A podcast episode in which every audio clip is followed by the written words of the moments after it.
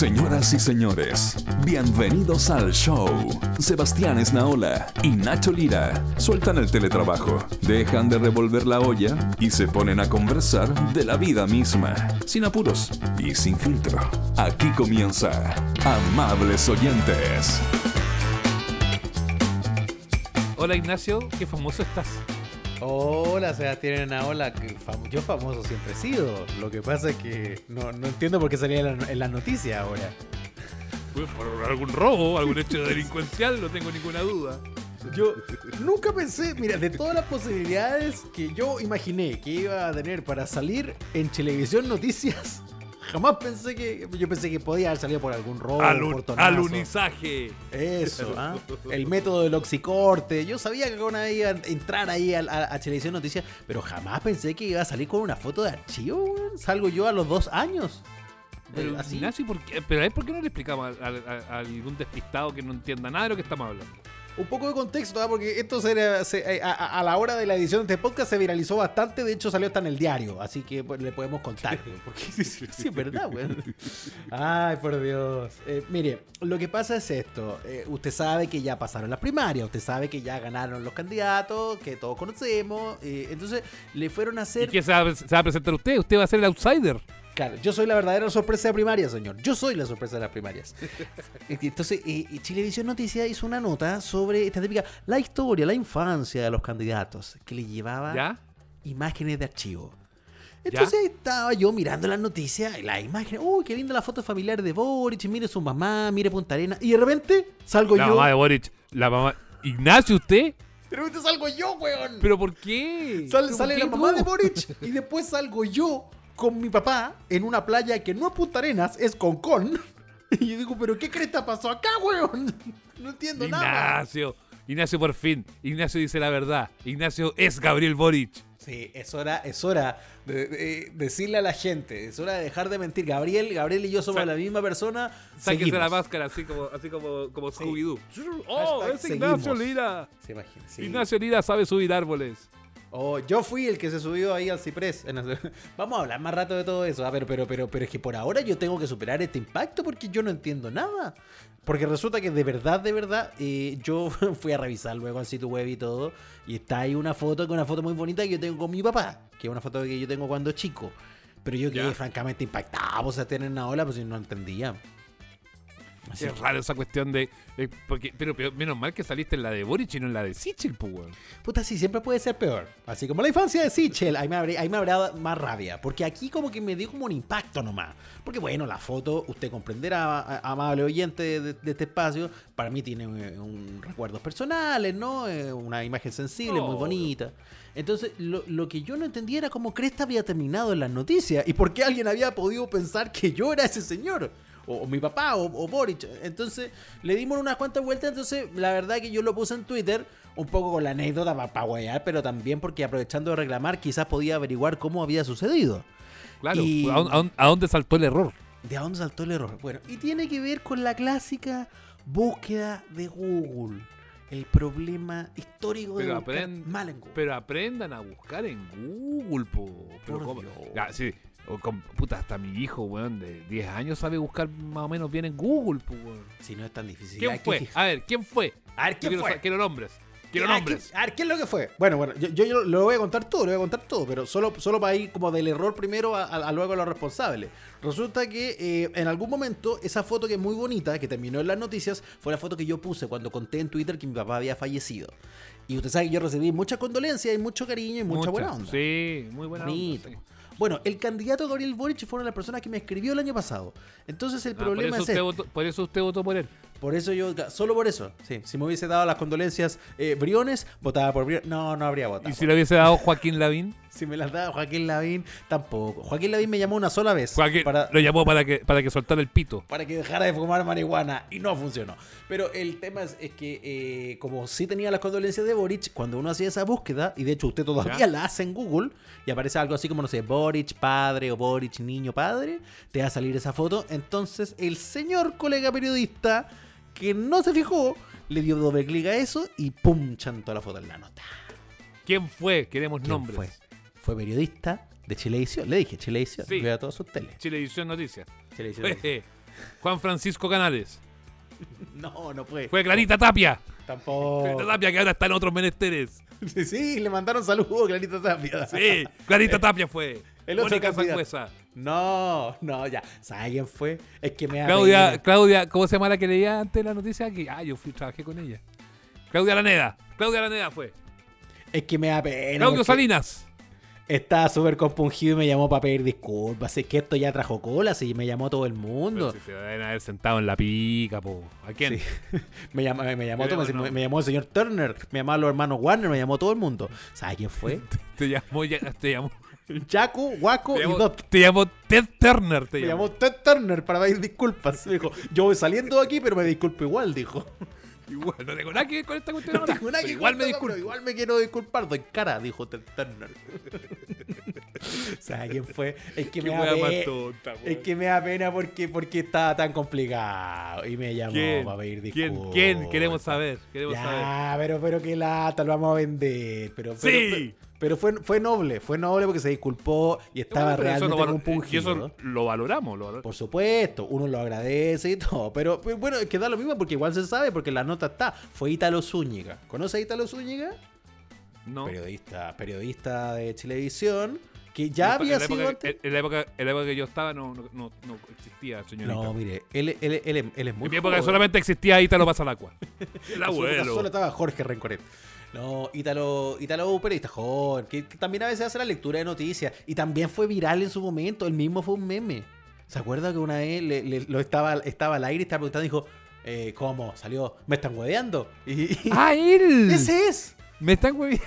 es Ítalo, me están hueveando Zúñiga, él fue. Pero por Dios.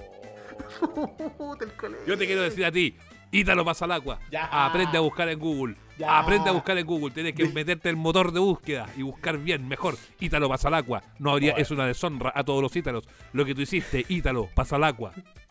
Una deshonra a todos los Ítalos, como por ejemplo Ítalo, eh, uy, no, no me acuerdo de ningún otro. Ítalo Zunino, dirigente de fútbol. Ítalo Goles, no, nada que, no ese era Eric, qué estúpido, no. Eric No. Goles, sí. Sí. Ítalo Entrada, no, No. ese era Igor. Eh, Igor. eh, no, no. Ignacio, no le apunte a, a, lo- a no, los hay no, no hay ningún otro. Bueno, está él Existen dos. Ítalo Pasalacua, el abuelo, Rip, claro, que, que ya que no, ya no está, está con nosotros. nosotros. Ítalo Zúñiga. Que, Me están eh, hueveando. Que, tiene, que me están hueveando y tiene graves problemas con la búsqueda de Google. Pero Sí. muy Ítalo noble. Zúñiga. Ítalo Zúñiga. Sí, no, no, no, no. Espérate un poco. Yo voy a ser su abogado defensor. A ti te quiero decir. Ítalo Pasalacua.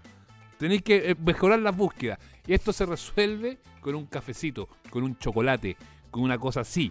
Eso es lo que tenéis que hacer. No basta con el llamado telefónico. Algo más. Un toblerón. Sí. Un bambino. Cualquier cosa. Un chocolatín. Uno, claro, un, gans- un gansito. ¿ah? Un, que sea, Mm. un, pin- un pingüino. Oh, un poquito más, un poquito más prestigioso. Algo, ¿cómo va a algo ser tan más. penca, un así? Ferrero Rocher para arriba, pues tira una cajita en Claro, la fe. un chocolatín, pues viejo. Con Ah, eso, con eso quedamos tan amigos como siempre. Y te lo pasa al agua. Daniel Matamala, ah, Mónica Rincón. Ah, los- Mónica los- Rincón, en la cara. Humberto Sichel, ya va. con. Roberto Cox, tú, Roberto Cox. Roberto que Cox, no ¿no? votaste por, que no votaste por Boric, Roberto Cox. Sí. Yo espero una canasta, ¿no? Una canasta de alimentos, una cosa así, unos abarrotes, no sé, alguna cosita. O que, te, o que te inviten a pasar palabra, que lo resuelvan de alguna forma así. Claro, ya que puedo- estoy en posición de pedirle cosas a Chilevisión, ¿ah? En compensación, sí. podrían Queremos- reponerte. yo- Mire, Queremos ver. que- exigencias. Queremos, a ver, ya, yo, yo, yo voto que te inviten a pasar palabra. Ya, una que puede ser. u- uy, exigencia uno, que me inviten a pasar Al palabra rosco. y me hagan ganar. Al rosco, claro. Al rosco. rosco, no Derecho, importa lo que yo diga. rosco. Sí. Rosco Peckle Train. Y que me inviten a- a- al rosco, pero con la señora Levy. Y yo le quiero ganar a ella. A ella le quiero ganar. Porque, porque me cae mal. Con me cae mal. A Egon Montesinos como A nuestro Egon, invitado. Entonces quiero ir a Pasapalabra, concursar y ganarle a la Sualedi. Esa es exig- exigencia número dos. Quiero que Televisión reponga, ya que están buenos para el archivo, ¿ah? aunque la quiero que repongan todo TV con Toro. Eso, todo TV con Toro. No existe, en esa época televisión era pobre, weón. Todas las Pa- Tan cintas. pobre, tan pobre, tan pobre que todas las cintas las reciclaron. De Alfredo Alonso y Pato Strahovski, quiero, quiero de Condoro y quiero que den de nuevo el, el video del Cobreloa, de la guagua porno y de, de Pupelet. Quiero todo eso. La vieja, la vieja que se caía de hocico. Weón, daban todas las semanas los mismos archivos, La weón. vieja que se cae en la nota Weón. que pasa por atrás. Sí, sí. Y el, y el periodista ese que está, que, que están, hay como un ataque de carabinero, como una... Y, Y dice, ¡deténganse! ¡Estamos en directo! Dice que se vuelve loco, sí.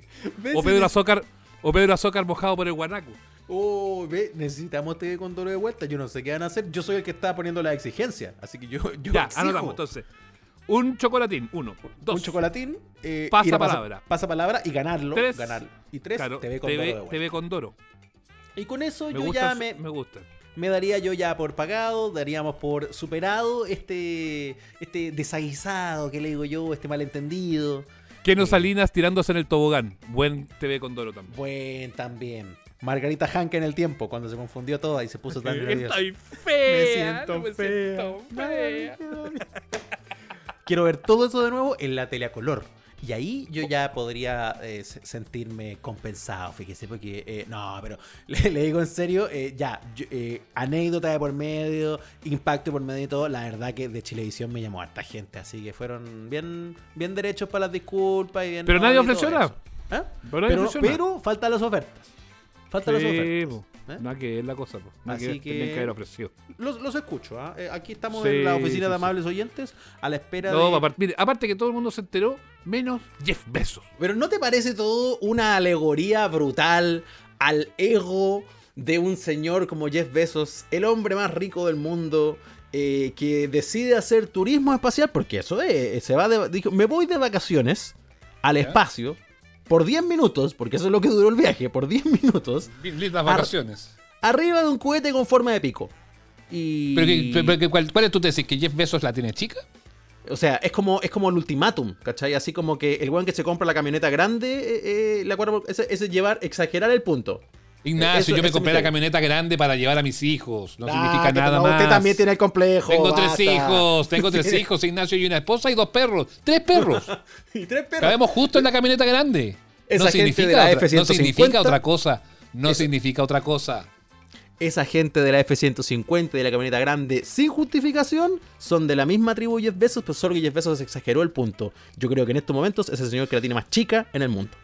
Yo veo una Ah, camioneta qué grande y digo pene chico. Ahí va un pene chico, ahí va un pene chico. Es como cuando veis un guardia de, Nunca, de seguridad de municipal, decís, ahí va un Paco chico, ahí va otro Paco. Un Paco Eso, chico. llama- eso camioneta básicamente eso es conocido mundialmente como la envidia. de No, no sea tonto, La camioneta. no sea- la no camioneta sea grande. tonto. Pero yo tengo, pero que eso es ridículo, pues, pero es torpe, pues, porque uno tiene, yo tengo un vehículo grande, tengo un vehículo Pero si nadie está hablando de usted, usted tiene justificado su mayor. espacio. No, porque usted- yo salgo a defender a los que usan camionetas grandes, pues. Ah, yo, tengo, pero hay yo tengo familia grande, insisto, somos cinco más tres perros. Ya, pero hay una pila de gente que no, pues, señor. Una pila de gente que son ellos, nomás y andan con una, una Monster Trucks, así Sí, pero, que no. pero que no Feluca, lo- pero Feluca, pero que Feluca en, en su prejuicio habitual que demuestra en este programa, en su prejuicio habitual lo que ha- dice va pasando es ah pico chico. Dice no po, porque un- Pero tú quieres confirmar que no tienes el pico chico? muy grande, muy grande.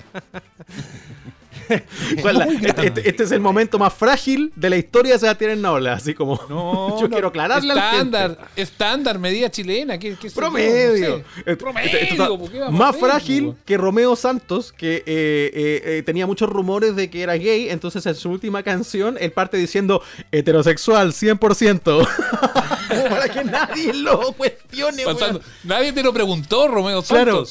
¿Qué tan frágil tienes que ser, amigo Romeo Santos? Pobre tipo. Bueno, No, yo pienso en eso. Uno debe ser, uno debe ser promedio. Y en invierno, menor, pues, Ignacio, menor, si una- todo. no, claro, con los fríos de esta época. Se baja el, se baja el promedio, sí. Se, se- Ah, se baja el tiro el promedio. Pierde- con el frío pierde el punto base. Oye, pero no- lo que. Espérate, no nos desviemos tanto de el, el Pero, pero monumento. tú sabes, yo, yo- yo- me parece, no sé si lo hablamos alguna vez, pero. Alguna vez lo hicimos, pero en el programa de YouTube. En el programa de YouTube. los sí. promedios. El- el- claro, los promedios. Porque en Colombia el tamaño del pene del hombre es de 16 centímetros. En Co- sí, 16 sí, Colombia. centímetros. Ya. Sí, sí. Colombia. Ellos van, ellos van un poco más, un poco más ah, de, ¿Y de- que ellos de son más que. Chile? Exactamente. Sí, porque los chilenos, los chilenos son, son, eh, son un, poco, un poco menos, fíjate. Eh, de hecho, eh, estoy aquí buscando las cifras, la cifra exacta. Chile y Argentina 14,59 y Cáchate. 14,88. Un, un centímetro y, y, y, y monedas Y completas. Colombia con los 16 es Colombia, Ecuador y Venezuela. O sea, mientras más al sur, más nos achicamos. Ah, ya, ya. Pero ve, entonces, eh, ok, ese es el promedio. Colombia 16, Chile 15, Jeff Bezos 3 y medio. Porque, perdón, un tipo blanco, millonario, con sombrero vaquero, arriba de un pene gigante, erecto, rumbo al espacio, haciendo turismo espacial por 10 minutos y gastándose el equivalente al Producto Interno Bruto de un país completo, si eso no es el monumento absoluto al ego y la inseguridad masculina, yo no sé qué podría hacer. No le pasó Bueno, nada el- viendo todo eso en las noticias. El- no, yo me F-150. emocioné viendo. No, no, yo he hecho este cálculo y de hecho leí ahí algunos algunos algunos eh, eh, divulgadores científicos y todos que están un poco en la, en la dura también. O sea, en vez de gastarse ese dineral, ¿por qué no meten esa plata en investigación? No meten esa plata en otras cosas que, claro, que andar Mm. dando un paseíto de, de 10 minutos. Pero fíjate que a mí me. Yo lo encontré choro, fíjate. Me gusta mi. eh, el- el- el- el- me gust- ¿Viste que hay una señora mayor, además? Sí, eh, la- de apellido Funk. ¿Cómo se llamaba? La, la Sí, quiero buscar Robert porque Funk. No, no sea tonto. Porque su historia es muy bonita porque ella fue una, una mujer eh, piloto toda su vida que eh, eh, eh, siempre estuvo aspirando a, a viajar al espacio y tuvo alguna complicación en su momento. Se le negó ir al espacio. Wally Funk. Wally Funk.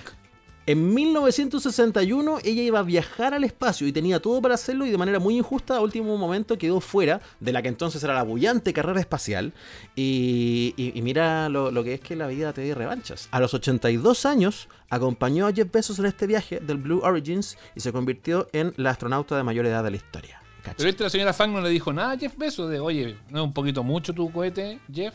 No, pero a mí ¿Ah? me alegra, a mí me alegra por Wally Funk. Pero digamos que esta cuestión así como, como experimento, como logro de la técnica o algo así, no es. Eh, son, es derechamente una competencia de iniciativas privadas por ir al espacio porque la de Jeff Bezos ni siquiera es la primera. O sea, en términos de aporte técnico o de avance tecnológico, la verdad Nada. es que aquí no, Nada. nada. No, no se está haciendo algo que yo No, ya no, no, haga los programas espaciales. No, sí, el gustito. Que es lo mismo Eso que hizo la otra vez el señor Virgin, ¿cómo se llama? Eh, Richard Branson.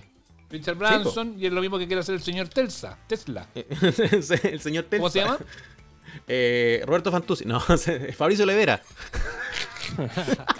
Cumcille, Rafael Que Cumcille. Rafael Cuncille, se llama Elon Musk, el otro. Elon Musk. Es que para allá voy, po. Pero Elon Musk, igual como que. Igual hay algunos. Yo sé que hay algunos. de- yo lo he hablado harto con el profesor Massa, por ejemplo. Mm. eh, y y él, él sí se cautiva con lo de Elon Musk, que parece que tiene un poquito más como de, de visión de investigación, más allá que tiene hartos cuestionamientos por otros lados. Tiene un Eh, poquito pero más. lo de estos otros señores de Branson, de Virgin y, de, y, de, y del señor Besos, eh, es, es puro que me da más lejos nomás. po. Sí, po. entonces, perdón la poca seriedad de citar a un meme, pero me pareció súper atingente. Tener Porque a Elon faltaba, El programa, la- eh, amables oyentes, el programa que se- sus informaciones están basadas en memes. El programa Puta, que el cita programa memes. No, no es una información. No, pero no era una información, era una reflexión. Porque decía, oye, A tener a, a Jeff Bezos, a Elon Musk y a Richard Branson, que son todas enormes fortunas, haciendo una carrera espacial entre ellos, es como la demostración de que los millonarios no les cobran lo suficiente de impuestos. Así como, Eh. si te sobra la plata ese nivel, weón. Tienes Claro. razón. Era buena la reflexión de meme, weón. Me Es gustó. mucho. Y, y es verdad, po, también es como pensar en las enormes, las variadas, las diversas maneras que tiene un señor y sus amigos de medirse la corneta. Sí, güey. Entonces- Yo me complico para ir a Valparaíso el fin de semana y este weón se fue al espacio, weón. Sí. Pero no hay gente allá, pues Sebastián. ¿Ah? No hay gente en el espacio, no se va a contagiar allá. Por favor, un poco de ciencia. No, pero esto. sí. No, pero si yo hablo de, de las complejidades de hacer un viaje, ir a cualquier lado en este minuto es difícil. Usted ir a, a donde su familia, allá a, a, a Talcahuano, Ignacio, y donde su familia a Valdivia, todo un problema. Y este gallo se sube al cohete y se resulta que se va al espacio, weón. Sí. Y, Amazon un- va con esto, esto, esto es un lanzamiento de Amazon, van a empezar a hacer distribución intergaláctica también ahora. En todo caso, ya que está allá, podría mandarme un, un paquetito. ¿no? El que no me llegó. Oye, eh, 28 millones de dólares costaba un asiento en la nave de Jeff Bezos, como para acompañarlo ahí. Y, y le digo algo. eh, Me no voy sé si en es el turbus, me voy en turbus al norte mejor. Sí, y le digo, algo, no sé si es el, el, diner- el peor dinero gastado en penes últimamente. Porque las noticias han estado muy fálicas, además. Una, una Sí. mezcla de despilfarro y. y- ¿qué, qué pasó en Argentina? ¿Fueron a ver esa cuestión? Compraron penes. ¿Fueron a comprar penes? No, no, pero. Sí. eh, A todo esto, el, el- el- perdona, para- antes de que vayamos a lo de Argentina, eh, el impulsor finalmente de, esta- de estas situaciones fálicas es Horst Polman con su torre. ¿ah? él empezó. Él empezó con esta cuestión. O, no, o, el, o el escultor de Machalí, ¿se acuerda? Eh, Esa, esa, la- ese señor. El señor que hizo. Polémica el por escultura con forma de pene en Machalí. Sí, y que más encima lo pintó color piel, pues ya como amigo. Disimúlalo un poco. Pues te imagináis, pues te imagináis la torre costanera fuera color piel.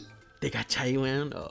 Bueno, alguien podría intervenirla fácilmente. Ponerle como una. Esa- esas luces que ponen sobre los edificios y le, le pone. Le pone un otro color. Hasta unas venitas Bueno, le podría Esa poner. torre Ya son buenas para ponerle luces a esa torre, pero siempre le ponen como luces Sí, y cosas La coronta. Oye, Una pero. coronta.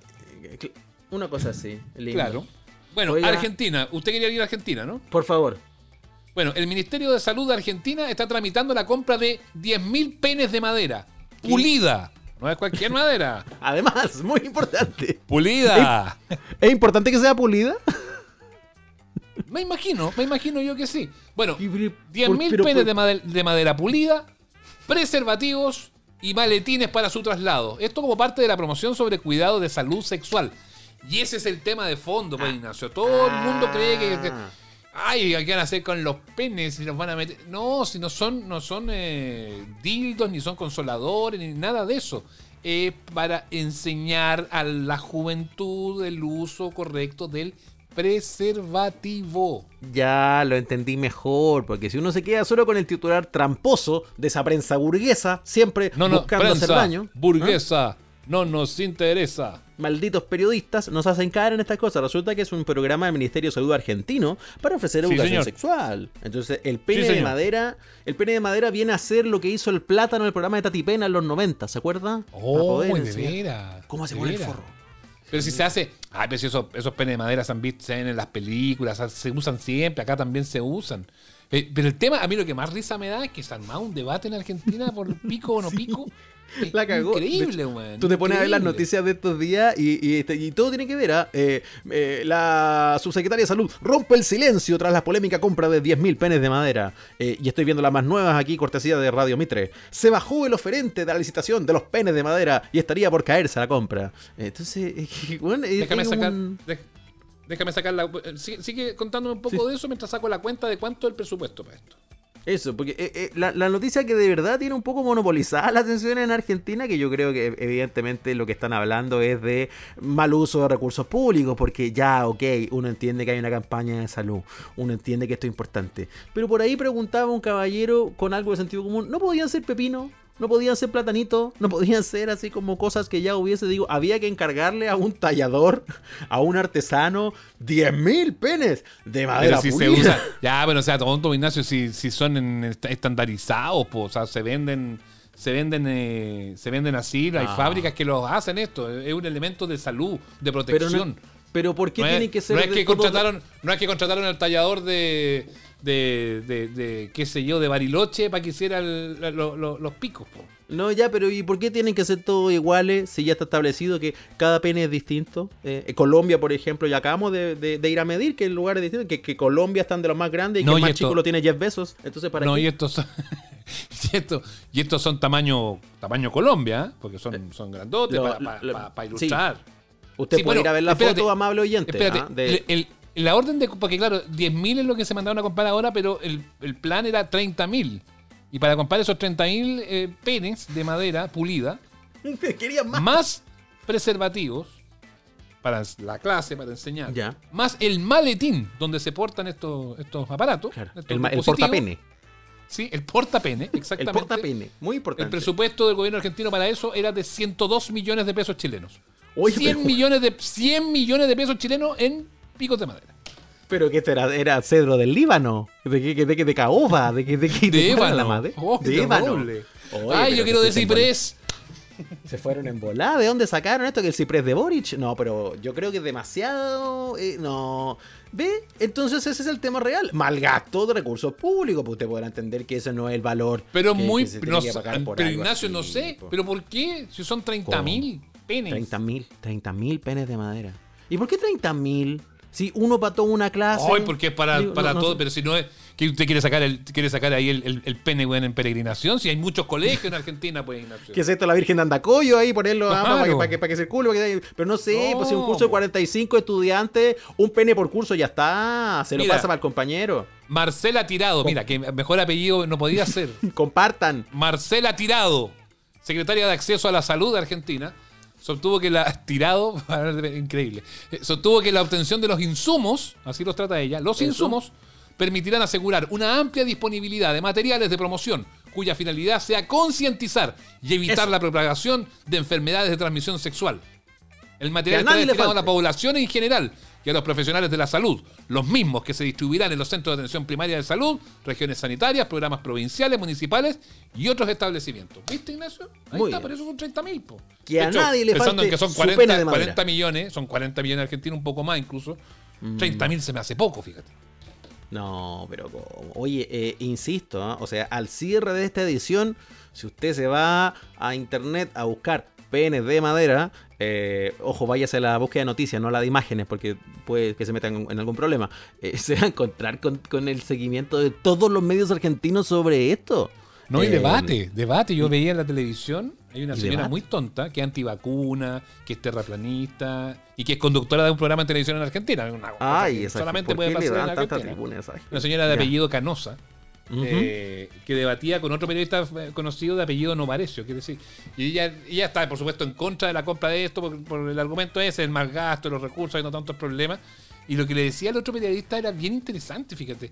Porque e- ella decía, para eso están los padres, para enseñarles a, los- a, los- a los jóvenes eh, el tema. Entonces él le decía, él le decía, el, el tema es que tú tienes, tú, y, él- y él- y él- ella contaba que ella había hecho eso con sus hijas y que le había enseñado. Y él decía, te felicito por ser tan buena madre, pero te cuento que no todo el mundo, no todos los jóvenes tienen eh, la posibilidad de acceso a este tipo de información porque los padres no tampoco están tan bien ilustrados o simplemente no hay padres presentes no, en, en ese caso. Y ahí, ¿quién tiene que asumir el rol? El Estado. Y me parece obvio que tiene que ser así. Es el Estado finalmente que tiene que garantizar el acceso al conocimiento en materia de salud. Y yo creo que ahí sí se termina siendo totalmente justificado. Pero unos argumentos tan ridículos que se plantean de repente en los debates y en las discusiones no es patrimonio de los argentinos, ¿ah? pero los argentinos cuando quieren discutir weas son buenos para discutir weas.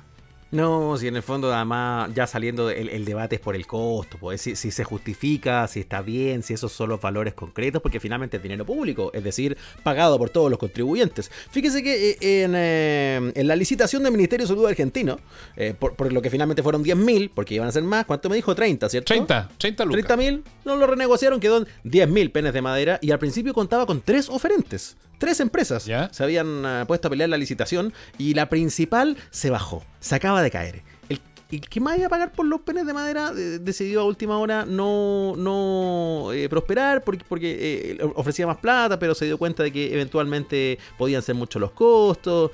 Dice, no tengo espalda para ese riesgo, dijo. No tengo espalda para tanto pene, dijo. Entonces, no, no, no va.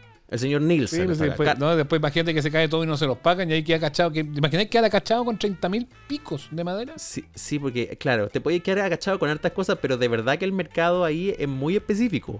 Que así con 10.000 así? picos de madera, más o menos. Le ponía, un, le ponía pólvora en la punta y así fósforos gigantes. Si, si quedas agachado con otros ítems, no sé, pues maletines, tarros de miel, cualquier cosa, como que uno se No, le porque puede el ocurrir, maletín, el maletín lo podí utilizar, el maletín Mm. de traslado, el portapenes que tú decías, se puede usar para otras cosas. Pues puede llevar, no sé, Claro. cualquier, pues, asunto. pero este los, señor los- los condones, los condones se van a siempre van a tener salida y siempre se van a vender.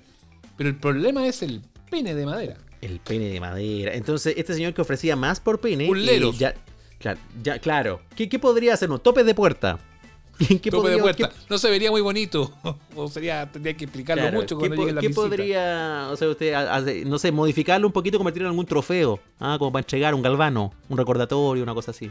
Ah, por Se años de juega, un servicio. partido, se juega, me dio mucha risa, se juega un partido amistoso en, en España de, de- de la pretemporada, porque comienza el campeonato más adelante. y, el premio para quien gane el partido, no me acuerdo, los Oroñez con no sé quién, es la berenjena de oro. Y es una berenjena así, tamaño real de oro. bueno. A lo mejor aquí podría ser también, pues se juegan un River Boca y el premio bueno, es el pico de madera. Capaz, po. Fíjate que seguí viendo la noticia hasta de los oferentes, el que se cayó y los que siguen en, en carrera. Entonces, todavía hay dos personas licitando, o sea, dos empresas. Una se llama Marketing Dimension, que ofrece casi 5 millones de pesos argentinos. Y la otra que está más Dimension. cerca. ¿ah? Marketing Dimension, ¿ah? una empresa. Bueno, para, para traer estos productos, es buen nombre de la empresa, yo confiaría en ella. Claro. Y su oferta está en el orden de los 5 millones de pesos argentinos. Y la otra, que está en 4 millones, se llama Melanzane SA. ¿Y sabe lo que significa melanzane en italiano? ¿Qué, Ignacio? Berenjena. ¡Ah! ¡Ah! Está todo conectado. ¡Está todo conectado! Está todo conectado. Ay, Qué locura. Pero finalmente todo termina siendo culpa del mismo grupo de gente en todo caso, Ignacio. ¿eh? Eh, insisto, Antivacunas, terraplanistas, antieducación sexual. Son los mismos hueones siempre, weón. se oponen a esas cosas, nos generan este problema y ahí están, eh, no sé yo, eh, to- todavía la gente que no tiene una edu- educación sexual completa, significativa, ¿Y sabéis afectiva, cuál es el problema? llega ¿Y que vieja más- creyendo que todo se trata del pico. Y sabéis que, claro, po, y lo que más cuestionan, ay, ¿para qué van a usar? No, no creo que lo usen solamente para poner la clase en el condón. Piensan que se van a andar metiendo la weá, pues, weón. Si eso es lo que No, piensan, po, weón. Pero, ah, pe- perdón, eso va a pasar igual. Eso va a pasar igual. Ignacio, no ¿cómo se te ocurre? no puedes evitarlo. Estoy en desacuerdo con la compra de los penes de madera, entonces. Eso va a pasar igual. La cantidad Ignacio, de ¿cómo se fotos y memes que van a estar. Los O sea- cabros chicos, los TikTok que van a hacer con los. apenas le lleguen a la sala de clase, weón. Si además son extra large, Ignacio. Van a hacer peleas de espadas. Y por último, te- los dildos son de, de un material así como medio gomoso, pero, pero esta weá de madera debe ser muy dura, no, No, sé, claro. muy... Claro. explicarlo? No, te, eno- te, enoja- te enojáis con un compañero, te agarráis, con, te, te agarráis a pelear con eso, te diga un pichulazo, no es poca cosa. te, te Eso bueno, es como un buen reemplazo de la espada láser. De la espada láser. Sí, así como sí. podía hacer pelea. Con Nos preocupan, nos preocupan eh, te- tema- temas que en el fondo ya pueden empezar a ocupar nuevamente nuestra cabeza tras haber salido de, no sé, la tensión de las primarias, ponte tú. Ya, ¿Y no vamos a hablar de las primarias? espacio para esto. ¿Y no vamos a hablar de las No sé, primarias? pero si ya fueron, pues, ganó Lavín, ¿no? Obvio. Ganó, Bo- ganó, eh, ganó Hadwe. Claro, Ganó Lavín, Jadwe y Pamela Giles le achuntó a todo, ¿no? ¿No? ¿No fue así? Exactamente. Y las encuestas, una vez más, acertaron medio a medio. Siempre. Vamos a hablar, vamos a hablar de las elecciones de- del domingo pasado y de lo que viene con una figura muy relevante, muy relevante eh, de la campaña de Gabriel Boric. Quédate con nosotros. El mejor desahogo, con o sin pandemia. Amables oyentes.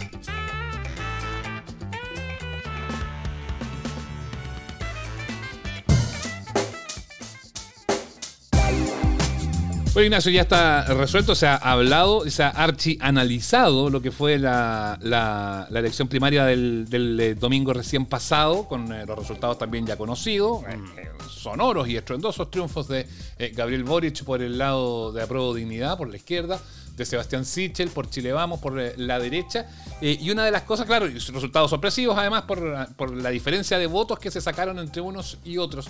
Eh, y una de las cosas que más ha llamado la atención, poniendo el foco en, esta, mm, en este capítulo eh, de amables oyentes en lo que pasó en la izquierda, no solamente es que haya ganado Gabriel Boric, sino que la gran diferencia de votos que logró sobre Jaude, que a todas luces aparecía hasta los últimos días como un- el candidato favorito, el caballo ganador, si tú quieres, en esta, en esta carrera. Eh, y una de las cosas que se atribuye eh, al éxito de, de la campaña de Gabriel Boric tiene que ver, entre otras cosas, con eh, su franja televisiva. Y vaya que es difícil, Nacho, amigos que están escuchando, eh, hoy por hoy poder interpelar a un elector, poder interpelar a quien va a votar, poder eh, saber en qué códigos, en qué idiomas hablarles, cómo hacerlos entender, pensando en que todo está tan disperso, tan líquido, como dicen los analistas medio ciúticos, pero que también es bien, es bien gráfico de la situación.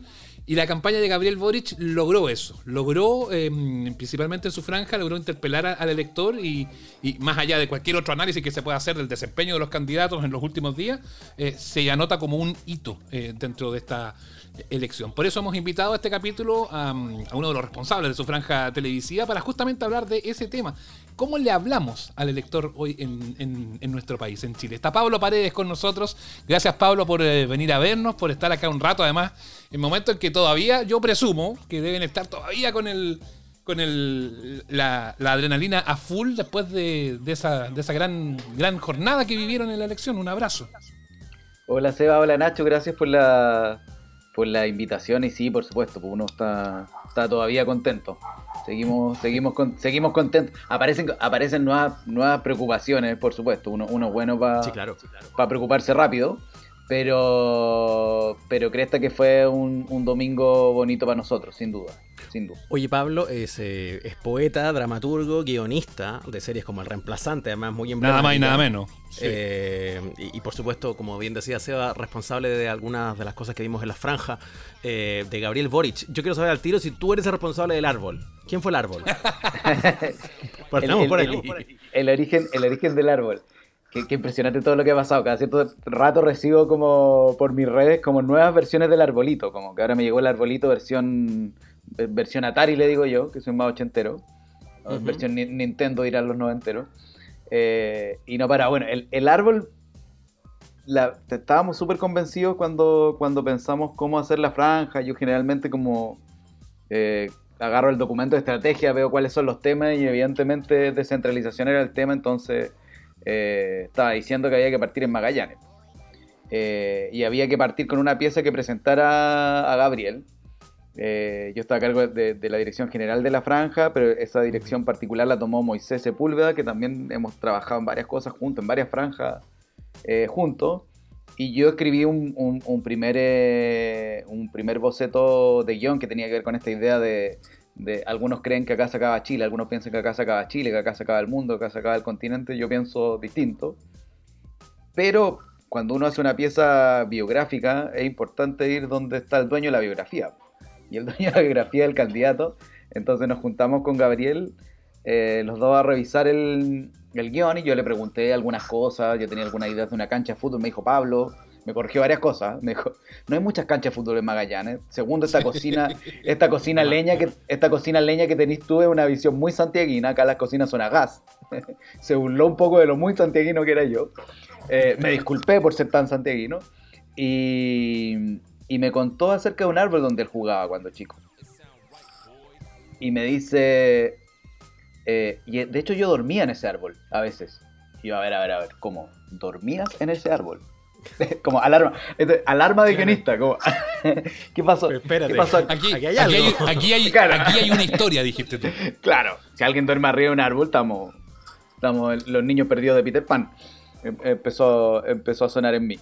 Y, y Totoro también, para esas referencias que aparecieron. Sí.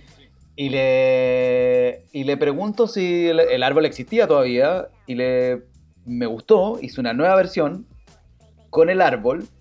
Eh, le tenía ganas de cruzarlo con fotos de infancia de Gabriel en el árbol. No tenía esa foto. Eh, me encargué, le pregunté a varias gente por aquí por allá si que la encontrábamos, no apareció. Eh, y mandamos una avanzada. Todo suena como que decir mandamos suena muy grandote porque en realidad era una franja bien pobre, chico. Básicamente partió la productora general, que es mi, que es mi dupla en esto, la Pau Cano. eh, un par de días antes de que fuéramos a grabar y de repente me dice Pablo, encontré el árbol que te dice Gabriel, acá está, esta es la foto, estoy locacionando y yo, wow, este árbol está interesante. Y... No, porque no era un árbol, porque no era tampoco cualquier árbol, pues era un No, ícono. no, no es un es árbol un- así es como un con ícono- ramas secas. No, no, un árbol bien, bien, bien, bien impresionante. Y, y ahí el árbol, yo tomo la decisión de que el árbol va a ser un elemento importante dentro de este primer eh, relato. Y cuando llegamos a grabar con Moisés y con el equipo, nos dimos cuenta que además la relación de Gabriel Árbol era súper estrecha. Como que se conversaban súper bien, de verdad. Como que Gabriel trepaba, se, los- se notaba, se notaba que llevaba muchos años haciendo esta cuestión de subirse a este árbol. Y, y lo grabamos, se subió al árbol, metimos unos drones, nos pareció espectacular la, la imagen, nos metimos en la van con, con Moisés, que el, que el director, nos miramos y dijimos, el árbol es más importante de lo que creemos. Le pregunto si andaba con el computador, sí, le digo, pasa para acá. Y empiezo a hacer la nueva versión de, eh, del guion eh, en donde el árbol se vuelve más protagonista, porque ahí hay que hacer la confesión de que el árbol era importante, más no el protagonista. Y, y después termina siendo el, protagonista. Y esa es la historia básicamente del árbol, que, que mucha gente cree que es un árbol que, que hicimos casting de árbol. Y, y la verdad que salimos a buscar, yo salí a buscar el árbol que, del que me habló Gabriel, el árbol donde él jugaba cuando, cuando cabro chico, y que a mí me resonó también. De hecho, no, no me acuerdo si quedó en el guion o no, pero era como partía diciendo como algo, so- fui un cabro chico, eh, como cualquier cabro chico, cabra chica que se subía a un árbol o jugaba en las canchas de los peladeros de Chile. Ese era más o menos el, el concepto, porque era bonito conectarse desde ahí. Y ahí apareció y agarró esto, esta cosa doble, pues, que, que tiene, que te conecta con la infancia, pero también te permite ver como, como futuro. Entonces era bonito, era bonito. Sí, Ese po. es más- más esa cosa visual. Claro, ese Y- es y más o el- menos la y historia el- del árbol. Claro, y el árbol además es, es bien especial, digo, y en general los árboles en Punta Arenas, porque para los que hemos estado ya varias veces, el viento, que es cosa seria, va esculpiendo muchas de las formas de la naturaleza. Entonces, su árbol es como si hubiese ido el joven mano de tijera y hacerle como una. a- con forma. Es bien especial. Eh, Es una mezcla, porque yo, yo, no yo conocí Punta Arenas yendo, yendo a grabar el, el árbol, ya. básicamente. Fui a Punta Arenas por el árbol. Y, y claro, pues tiene, los cipreses se van esculpiendo, pero también parece que hay como una familia que lleva un siglo cortando los árboles. Entonces hay como una familia peluquera de árboles. Eh, pero, pero, pero también cuando, cuando veis el árbol por fuera no cacháis el andamiaje de ramas que tiene. Es un árbol, es como un tetris de ramas adentro. Eh, entonces subirlo es, es más divertido y más fácil de lo que uno piensa. Como que es- está como recubierto por ese verde y adentro hay casi como compartimentos distintos. Sí. Como, una, como una casa en el árbol de tres pisos. Sí, pues, una casa natural, así. La Claro. de Jorge González hecha Claro, realidad. tal cual, que Jorge González por otro candidato, pero, pero, pero, eh, por Ahora- adentro. Esperemos, yo ahora creo va, a que tener- Jorge ahora va a poder acá. prestar la canción para, ahora va a poder prestar la canción Jorge González Sí, para, para la- que para esté la acá, elección Jorge. de noviembre.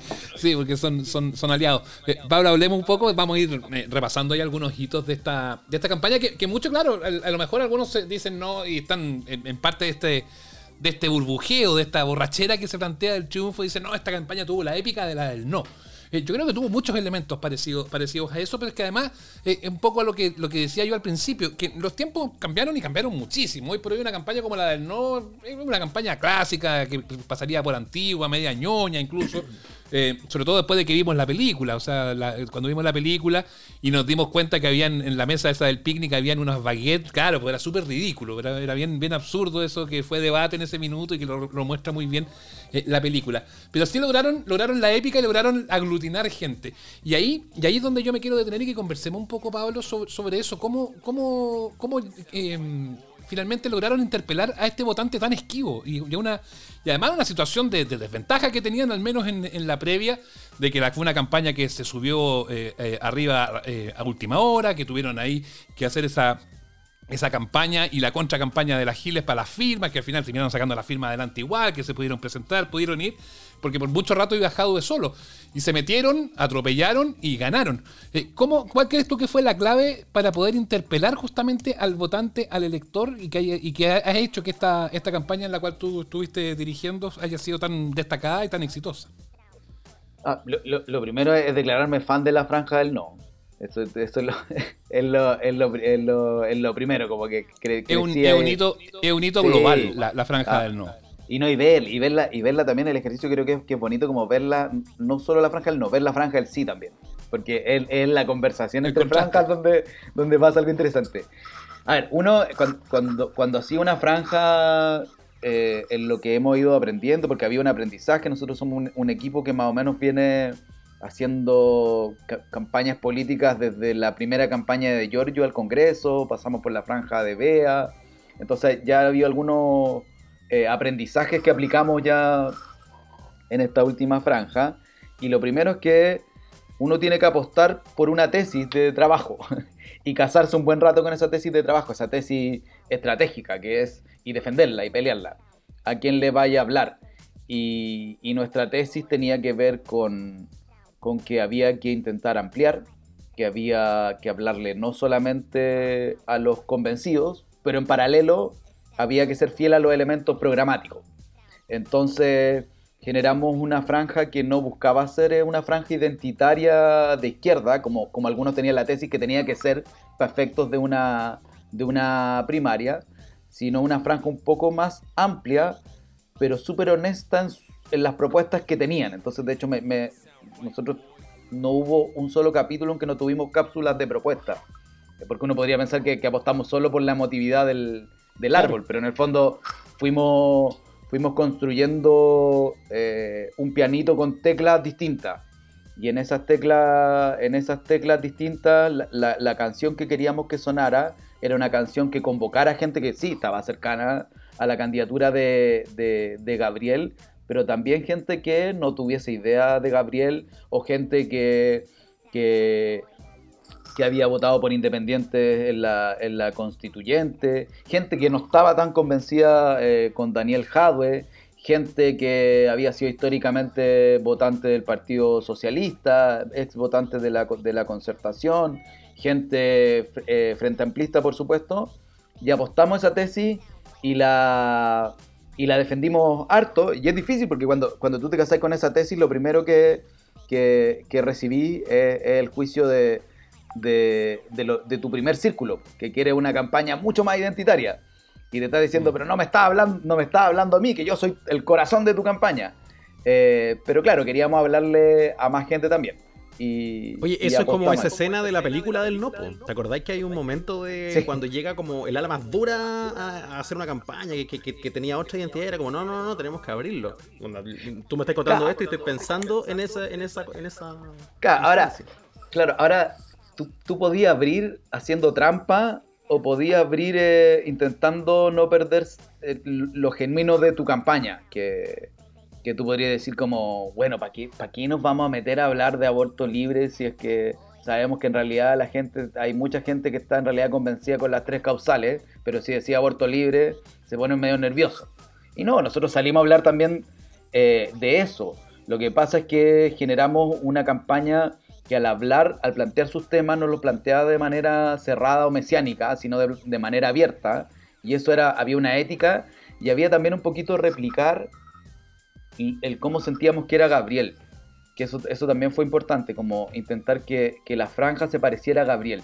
Eso era algo que nos, de- nos demandamos también harto, como, un- como un tipo de verdad que escucha. Y lo puedo decir ahora más tranquilo porque como no estamos exactamente en campaña ahora, estamos en este- esta mini pausa, Claro. no, no, no suena tan chanta panfletero estar diciendo como Gabriel, un candidato que escucha, eh, sino que de verdad queríamos eh, que se notara, que se sintiera eso, que, se, que, que en el fondo la franja se pareciera al Gabriel de las entrevistas, se pareciera al, al Gabriel de los debates también. Sí, pues eso, eso es muy importante que existiera ahí un, un- correlato, eh, finalmente. Y eso es lo que te- termina, eh, eh, porque, porque uno, uno podría haber proyectado, todos proyectaban que iba a ganar Jaude, que eh, a Boric le iba a faltar carrera para, para poder alcanzarlo. Y no solamente lo alcanza, sino que lo, lo, lo- lo gana con mucha ventaja, un 60-40, un 61-39 en estricto rigor, para quedarnos como la cifra más exacta, eh, es lo que en, es lo que en, en- en, eh, en buen chileno es una, una sacada de cresta. Eh, en una elección, más allá de esto, en lo meramente electoral, más allá de que después obviamente tienen que ser socios para, para lo que viene Claro, claro. eh, lo que viene para adelante. Pero tú, ¿cuál crees que fue que fue el, el, em, el factor clave que logró justamente eso? Porque eso es lo que a mí me parece cuando hablábamos en la previa con Nacho, cuando decidimos eh, em, eh, invitarte al, al- al programa. Eh, porque una cosa que hubiese una cosa que hubiese ganado Jaude, que era lo, lógico según las encuestas, que también es otro capítulo de las encuestas de aquí para adelante, ya hace rato ya repetido de que no le, no le están apuntando mucho.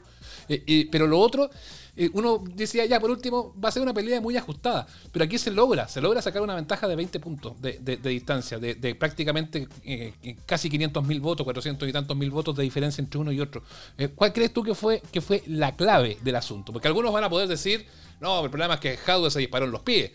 Pero pucha, podrá hacer una lectura y podremos, podremos darle la derecha a quien hace esa lectura. Pero también algo de mérito tiene, tiene Gabriel eh, Boric eh, y ustedes que trabajaron en la campaña como para poder haber capitalizado los eventuales disparos en el pie que el otro candidato haya tenido, ¿no? No, claro, o sea, yo creo que cua- cuando tenía unos, unos, unos números así de, de, de con- de contundentes, evidentemente que no se puede sos- sostener que simplemente esta campaña se gana por errores del otro. Tiene que, tiene que haber un porcentaje de mérito propio. Ahora, yo también voy a, ser súper honesto. Nosotros trabajamos para ganar esta elección, apostábamos a ganar, pero me vi súper eh, sorprendido con los resultados finales. No, no voy a venir aquí a mandarme las partes y decir, no, siempre pensábamos, trabajamos exactamente para esto y sentíamos que de verdad íbamos Pues si a lo dijo, lo dijo hasta el, hasta el, hasta el mismo, hasta el mismo Gabriel Boric, lo dijo ahí en el momento en que estaba en la, en la Claro. arenga, en la arenga Claro. del triunfo, se pegó una quebrada y se emocionó porque no, Claro. el mismo ahí reconoce que no, no se esperaba este, esta, este Es, resultado. es bien impresionante. Yo la verdad cuando apostaba yo, yo siempre dije, vamos a ganar, por poquito, pero vamos a ganar. Eh, esa, era, esa era la apuesta justamente porque también teníamos esa sensación de que habíamos llegado tarde, eh, que íbamos, sentíamos que íbamos en crecimiento, pero no, no sabíamos si íbamos a alcanzar a en qué parte de la curva nos iba a detener en el fondo la elección del 18. Y, y sentíamos que nos podía pasar que, claro, que quizás con una semanita más ganábamos. Eh, no, no, no, no, por suerte no pasó, no pasó eso. Mm. Y, yo creo que sí hubo algo bien, bien, bien clave que fue eh, el decidir no hablarle a los convencidos, el decidir dialogar y entregar propuestas. Es decir, hubo una apuesta no de, no de calentar el voto que ya tenía ahí más o menos asegurado, sino de argumentar y emocionar en busca de un voto nuevo. Y, yo creo que eso dio resultado y pasó algo también que yo creo que nos, nos favoreció que, mm, que, tanto Gabriel en su desempeño como candidato y, también la franja como correlato de eso, eh, logramos conectar yo creo con, con un lugar de, de la indignación que se genera y que explotan en el 2019, pero también meter esperanza, incluso meter ternura eh, en aquello. Y yo creo que cuando, cuando aparecen todas esa- esa- esas emociones, eh, rabia, pero también esperanza, ternura, y se complementa con argumentos, eh, yo creo que mucha gente se sintió identificada en ese espacio de Gabriel, porque básicamente uno nunca es pura rabia, uno nunca es pura esperanza, uno no es pura ternura, o uno no es puro un, un Excel racional de propuestas. Uno Se puede ser duro y cosas- ser amable al mismo tiempo. Exacto, exacto, y uno es varias cosas a Mm. la vez. Y, y yo creo que, que, que la campaña logró dialogar más multidimensionalmente con ese, con ese público. Y yo creo que hay una cosa muy de, de campañas más viejas de creer que, de, de- de entender a los potenciales electores como unidimensionales y tener que decidir como, ok, es el momento de la rabia, ok, es el momento de la esperanza. Y no, la verdad es que caben varias cosas a la vez. Creo que eh, somos más complejos los seres humanos. Pablo, han pasado un par de días ya para conversarlo no tan en caliente, a propósito de lo que significa el arrastre de, de la candidatura de Boric, del enorme margen por el que gana, y además de, de la enorme cantidad de gente votando en general, de tener primarias bien concurridas, que es otra cosa que todavía no, no, no nos detuvimos, independiente de por quién se fuera a inclinar la gente. Y con mucha, juven- mucha juventud, como diría mi abuelita. Eso, mucha juventud. Eh, pero quería retomar esto, ya con un par de días decantado. Eh, es difícil cuantificarlo, por supuesto, pero uno puede asumir con, con cierto realismo que hay un porcentaje del voto de Boric que es un voto quizás más anti-Jadwe que pro-Boric. A mí me cuesta ponerlo en, en- en- números, evidentemente. No es fácil. No estoy, no estoy eh, suscribiendo la teoría que dice mucha gente como que, ah, ¿cachai? Como que todo el mundo se fue para allá. Así como lo decía. Checho Irane. Checho Irane Claro. que dijo que dijo que, que gracias fui. a su trabajo había, había Eso. ganado Boric porque el anti No, el había triunfado. No, no, es el Irane. podcast al lado con, ese es el podcast al lado con Villegas. Pero, pero yo quiero saber si, si en el fondo eh, tú ves algo de eso. Eh, adviertes algo de eso en la conversación. Estoy pensando que también eres usuario de redes sociales, que, siempre exacerban también estos aspectos, ¿no? Em, ¿Dónde lo ves tú? Y si lo ves también, ¿qué se puede hacer de aquí a noviembre para, efectivamente convertir esas opciones medias de descarte en compromiso? Sí, a ver, yo creo que lo primero que hay que desmontar lo que yo creo que es una trampa en el análisis electoral, que es que siempre, siempre el voto por un candidato es a la vez un voto en contra de otro candidato. Eso, eso, eso voto es también así, ocurre. Todo voto es pro, Eso- eso- todo voto es pro y ex- anti. Exacto, exacto. Es la naturaleza del voto porque es la naturaleza eh, de las elecciones. Entonces, eh, probablemente hay gente que, que- que votó por las dos cosas, que quizás no le gustaba mucho el estilo de Daniel, pero eso no quita que simplemente votó por eso. También estaba convencida de la propuesta y el tono, y el tono de, de Gabriel. Entonces, eso, y eso ocurre también en la, fran- en la, en la elección de la primaria al lado, ¿cachai? Entonces, eso es lo primero. Eh, entonces yo diría, claro, si me preguntan qué tanto hay, yo creo que debe haber bastante porque cuando tenía una elección, sobre todo una elección con dos candidatos, por supuesto que tu voto tiene una cuota de aprobación al candidato por el que votas y de rechazo al candidato por el que no votas. Eso, eso es así. Ahora, eh, el PC acaba de sacar la votación más importante de su historia. Sí. Ojo con eso. El PC salió segundo en el total de, de votos. Sacó más votos que Sichel con, con- con Daniel Jadwe. Por lo tanto, eh, no hay que des- des- desconocer aquello. Yo creo que ocurrió un fenómeno particular con Gabriel, pero, el- pero los resultados del PC son muy buenos. Eh, Ahora, y alguno podría decir que en el otro lado eran cuatro candidatos versus dos de acá, que, que por eso no, distorsiona pero, hablo, pero, cifra, pero- pero- pero en el pero la volumen de cifra- votos. la- Sí, la cifra del volumen de PC, la cifra del PC es un hecho, eso está ahí, son Sí. 600 y tantos mil votos. No, Sí, contar sí. esos números. De hecho, eh, Lavín, Desborde, Briones, entre los tres no hacen la votación de Howe.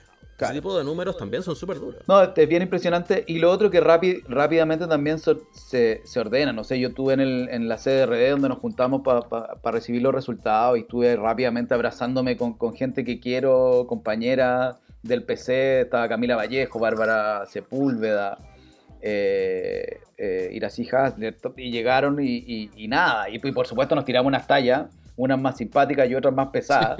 Pero, pero lo, que, lo que primó básicamente es el abrazo porque además, si no es nuevo, no es como que estemos inaugurando una relación, como que con el, con, con el, con el PC venimos trabajando hace muchos años, eh, con pacto o, o- o sin pacto, y yo creo que, que eso se va, se va a ordenar y que, y, que el, y que- y que el volumen de hostilidad de las primarias va a ir bajando, que también yo creo que, que nada, una primaria te obliga a ciertos niveles de hostilidad. Que yo puedo tener también la crítica de que creo que hay, hay, hay límites y que probablemente algunos se pasaron un, par de pueblos eh, en, en- ese, en ese debatir, pero se va a ir eh, ordenando y, yo creo que las señales además que dio Daniel Jadwe fueron súper claras. Eh, yo creo que Daniel hizo el discurso que tenía que hacer, un discurso súper generoso, súper eh, autocrítico y convocando y, y yo creo que esto va vamos a estar muy muy cerquita muy muy cerquita Oye, y, vamos a eh, estar cada vez más cerquita en la medida que pase hay como una especie como de duelo eh, post primaria que hay que hacerlo también Sí. pues si uno deja Sí, uno pues deja natural, uno deja la vida en la campaña. Es como que, como que yo no le voy a estar diciendo a mis amigos, a mis amistades del PC, como, oye, ya van 48 horas y no te he visto tuitear. Amigo, tranqui, que como nos dejamos la vida recién, tranquilicémonos. Loco, déjame. Pues, a- memes. Ya si voy para allá, pero voy a reclamar en el camino. Ah, déjame. Claro, Sí, obvio, obvio. obvio. Ahora, ese es, un, bonito desafío, Pablo. ¿Cómo, cómo convencer a aquel que cuando Jaude hacía el discurso de, de- y de- que él plantea, quiero hacer una autocrítica, y al fondo se escucharon unos que cuando mencionó que lo a Gabriel Boric, amarillo gritaron. ¿Cómo se convence a ese? Me parece que convencer a ese es más difícil que convencer a un eventual, eventual votante que pueda estar más hacia el centro de- de- del espectro. Puede, puede ser que sea, más, que sea más difícil, creo que lo que nos puede beneficiar a nosotros es que la campaña de Gabriel la inauguramos y la defendimos muy coralmente. Entonces es un- se, se inauguró como con un multivoces. Eh, y yo creo que hay que hacer más múltiples voces. La pregunta es como, ¿quiénes son estas nuevas voces? ¿Cómo, componemos este nuevo coro? Eh, y en ese, en, ese, en ese coro va a tener que estar necesariamente gente del PC, eh, gente que le dé garantía a esos que atrás gritan amarillo. Porque, porque tienen que estar. Ahora, eh, imagínate, sí, pueden gritar amarillo, pero las cosas que le deben gritar a Sichel, eh, ese mismo que gritó amarillo, deben ser de harto, de, de grueso calibre. Por lo tanto, creo que hay, hay posibilidades de, de- de dialogar con, con- con aquello. Y yo Mm. creo que en el, en el coro de la campaña de Gabriel, yo no me imagino esta campaña eh, sin Camila en primera línea. No me imagino esta campaña sin Daniel en primera línea, sin Carol en, en- en primera línea, eh, sin las alcaldías del, del PC en primera línea. Eso va, va a tener una- que, que ocurrir. Sin una Carmen Hertz, a lo mejor, así como Por una cosa supuesto, por testimonial. supuesto. Que por fue Claro, muy porque potente eso- cuando la vimos en Twitter, de las primeras personas que, a propósito de esto mismo, de oye, han pasado un rato y no has dicho nada. Entonces, como que, oh, Carmen Hertz dijo, vamos, Boric, y fue como, ya, listo, eh, nadie más juega. ¿Cachai? Claro, ahora Eh, igual, igual, igual hay que tener ojo con el, con el, no hay que tenerle miedo a la juventud, que fue como una, frase de las que quedó del discurso de, de, de Boric el, domingo. eh, y también no se trata de que vaya a tener que poner solamente a, jóvenes, porque obviamente que los, los mayores te van a dar un sustento distinto y aparte que esta es una elección ya presidencial, no es una primaria, ni es una elección pequeña, eh, ni, es, ni es como siempre se le ha cargado al, al Frente Amplio que, que, que operan y actúan como, como federación de estudiantes más que como, como partido político. Te obliga a ampliar y tenés que mostrarte joven, fresco, pero también eh, eh, aglutinador de la experiencia, pues, ¿no? O sea, nosotros lo resolvimos con el. O intentamos resolverlo, para no mandarse las partes. Intentamos resolverlo con el jóvenes de todas las generaciones. Y, y nada, nuestra vocera principal era Lorena Fríes, que no es nuestra generación. Yo me, yo me cuelgo porque soy un poco más viejo que, que, que- que Gabriel y, y- y Giorgio, pero voy a meterme ahí en el nuestra. Eh, eh, en nuestra generación. Y estaba Manuel Antonio Garretón, eh, estaba Sí, pues. Salvador eh, Millaleo, eh, y yo creo que van a tener que estar, pues van a tener que estar con quienes hemos estado dialogando. No sé, pienso en, en- en la franja que nosotros hicimos con el, con el Frente Amplio para la apruebo. Estaba Raúl Zurita. Raúl Zurita ahora estaba en la franja de, Daniel Jadwe. Pero te habla de que en el fondo somos un- unos mundos que hemos estado compartiendo y encontrándonos. Y yo creo que eh, está harto más jaspeadito en, en edades. Y eso es, es bueno, nos costó. Nos costó, pero yo tengo, díganmelo ustedes que vienen desde afuera, yo tengo la sensación de que, de que el fantasma de la federación universitaria se, se diluyó, se diluyó bastante gracias a, a la incorporación de estas voces con, Mm. con experiencias distintas. Sí, No, después de la primaria, después de esta primaria del domingo, yo creo que por fin este grupo, esta generación, se puso pantalones largos. Claro. Eh, pantalones largos en el sentido de que, de Sí, que sí. se ven como una fuerza política eh, concreta. Eh, recordemos que en la elección, eh, lo hablamos con, con Feluca, con nuestro, con nuestro eh, eh, diseñador y, y- y control de, de sonido, antes de, de- de iniciar esta- conversación. Eh, hay que acordarse que Beatriz Sánchez estuvo muy cerca de ganar la Guillé en, eh, en- en la elección anterior. Y ahí había gran inexperiencia, eh, eh, había más, más dudas sobre esto de la, de, la, de la excesiva juventud de quienes lideraban esto, más allá de que, la, eh, de, de que la Bea ya tenía una carrera profesional muy conocida de la televisión, pero estuvieron ahí a, a un, a un pelito de poder, de poder haber pasado a segunda vuelta cuando también nadie lo esperaba. Entonces también hay una repetición del sí, patrón y hay algo, hay algo que parece que en cuatro años todavía, todavía se... le- eh, es cierto que fueron unos cuatro años muy, muy raros y distintos, pero, pero hubo una falta de comprensión en general de todos, desde, desde los analistas, desde la prensa y desde, desde los, partidos políticos más clásicos, sobre esta fuerza que irrumpe desde, desde, desde ese sector, ¿no? O sea, hubo, hubo dudas con respecto a la experiencia del Frente Amplio en la, en la presidencial pasada y yo creo que eran dudas súper legítimas. O sea, eran, eran dudas que teníamos nosotros nosotros también. O sea, yo te lo digo, cuando, cuando estuvimos ahí como, como avanzando y, y, aparecía en el horizonte, estamos creciendo, eh, estamos a punto de pasar a la segunda vuelta y miraba y yo decía, Cresta, ¿por qué esto no nos pasa en cuatro años más? Porque no sé si ahora es nuestro momento, la, la verdad, y, y lo conversaba eh, lo conversaba con, me acuerdo perfectamente con los compañeros en el comando de BA, eh, pensando eso. Eh, pero bueno, esos cuatro años, esos cuatro años pasaron y así como, como hago este reconocimiento de que yo creo que no estábamos preparados para hacer gobierno hace cuatro años, porque teníamos menos experiencia, porque éramos más jóvenes, porque éramos menos. Eso también es importante, éramos menos y éramos, mm, eh, había menos diversidad también en nuestro, en nuestro sector. Eh, también creo que hoy día estamos perfectamente en condiciones de ser gobierno y, y creo que ahí pasó, pasó mm, dos cosas que nos beneficiaron. Uno, que ganamos experiencia, ganamos diversidad, pero también se perdió miedo a, a- a la incorporación de actores más jóvenes eh, en la primera línea de la política nacional. En, en la derecha también, la derecha también acaba de ganar el candidato joven, que no es tan joven como el nuestro, pero también se, se, baj- se acaba de bajar el promedio eh, en general. Yo, so- yo sospecho que esta debe ser la, va a ser la elección con, con- con candidatos más jóvenes en mucho, mucho tiempo, si es que no es la con candidatos más jóvenes en promedio.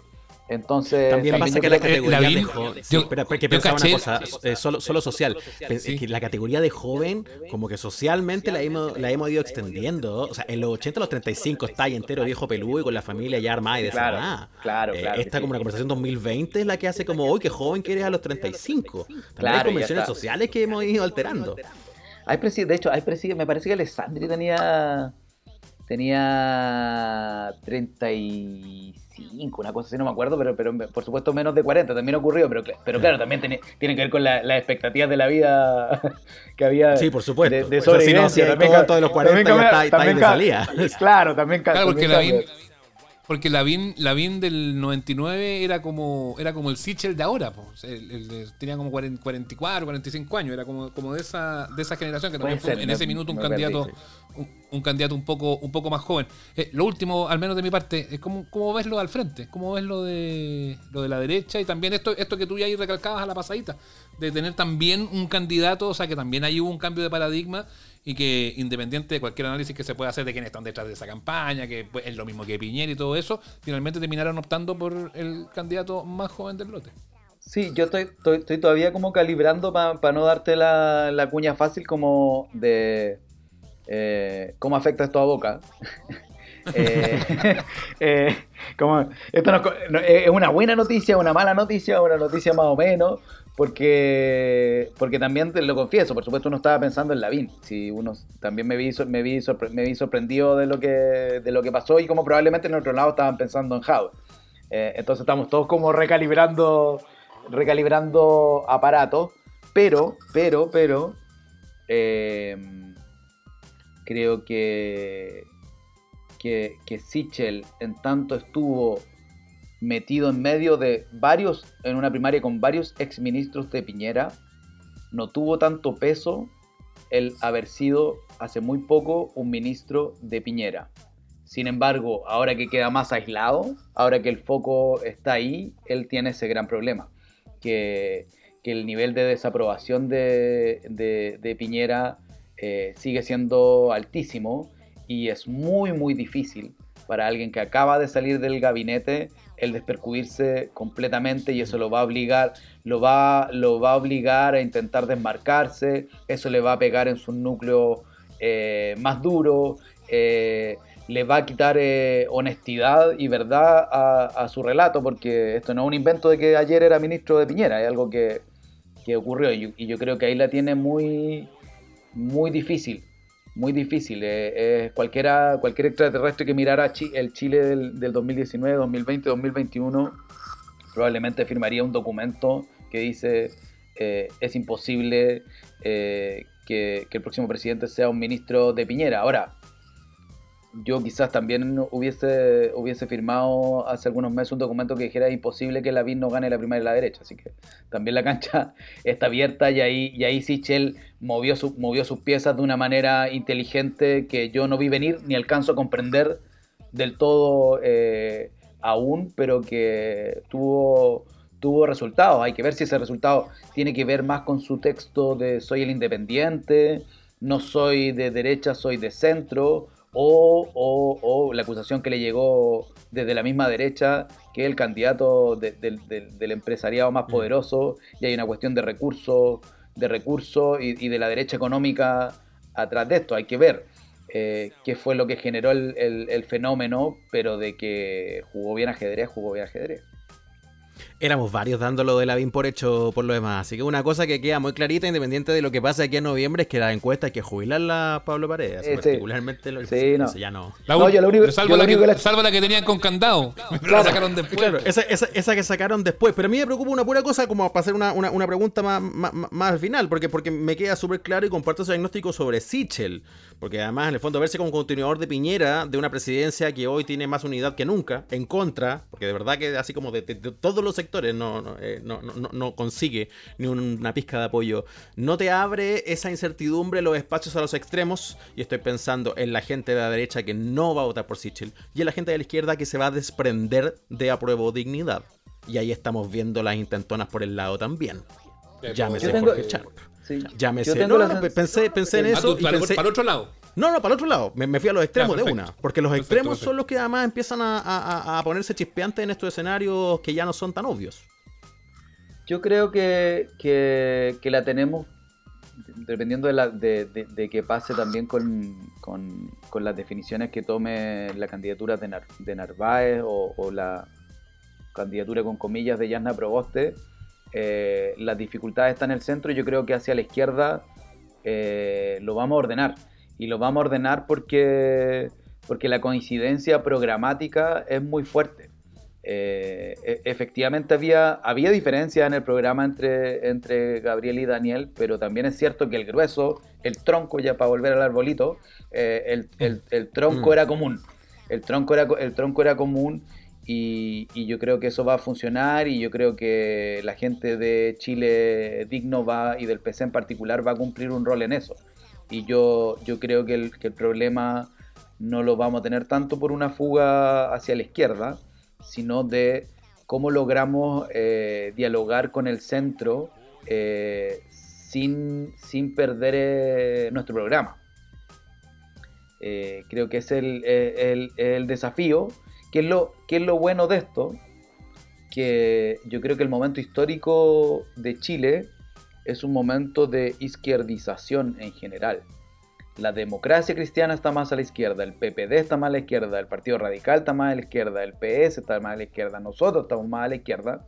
Por lo tanto, hay más posibilidades de tener un programa más de izquierda o de centro izquierda en donde eh, gente de mundo más de centro se sienta convocado. Porque en general, no- como sociológicamente hablando, todo Chile es más de izquierda hoy día que antes del 2010. Se sinceraron esas ganas no expresadas en la campaña anterior, la campaña de octubre, la que decía de las ganas de cambiar el país culeado. Y Tal que, cual. y que, oye, que, que le cayó tan, tan, tan heavy a mucha gente. Pero eso también viene de esa factoría, la de la de nuestro Sí, invitado no. Pablo Paredes, que estaba conversando con nosotros. Oye, gracias por estos minutos para No, yo feliz, pues, compartir y- esta idea. No, feliz, y, y ojalá que cambie este país culiado. poner... ojalá, ojalá. Ya, ya, y ahora el desafío, el desafío de hacer la franja, la franja para, para la próxima elección, así que a buscar otro árbol. a buscar ar- a buscar arbolitos. Ojalá que oja- mira, que haya más árboles en este país siempre va a ser una buena noticia, así que buena que, que Felicitaciones, aparezcan. Pablo. Felicitaciones por, por la franja, por tus pegas, por lo que les decía Nacho al inicio cuando contábamos quién eras, los- las pegas que has hecho. eh, todas siempre muy de gran factoría y muy y muy emocionantes. Tienes una, una sensibilidad muy especial que se traspasa en tus trabajos. ¿ah? Y eso yo de verdad lo destaco eh, y te felicito mucho por eso. Muchas, muchas gracias. Y acá cuando quieran, a la orden. Vale, Un un, placer. abrazo grande. Muchas gracias, Pablo. Chao, chao. Chao. ¿Tentados de la risa? ¿O bien en serio? Amables oyentes. Ay. Bueno, sería todo por esta jornada, creo yo, ¿no? O que, o que- o que quiere seguir. ¿Para qué abusar? Redondito el programa de hoy. Bonito. Pesos, falos, picos de madera, árboles. Gabriel Boric. Besos. Ah, besos eh, por Jeff. Sí, de besos. Ah, pero es Sí. besos, así que. bueno. Sí, Uh, que besos. Ternura. Jeff- qué derroche Jeff de amor. Tanta locura. Jeff Besos dará besos. ¿Habrá dado besos en el espacio? Jeff Besos en el espacio. Uy, oye, qué tontera más.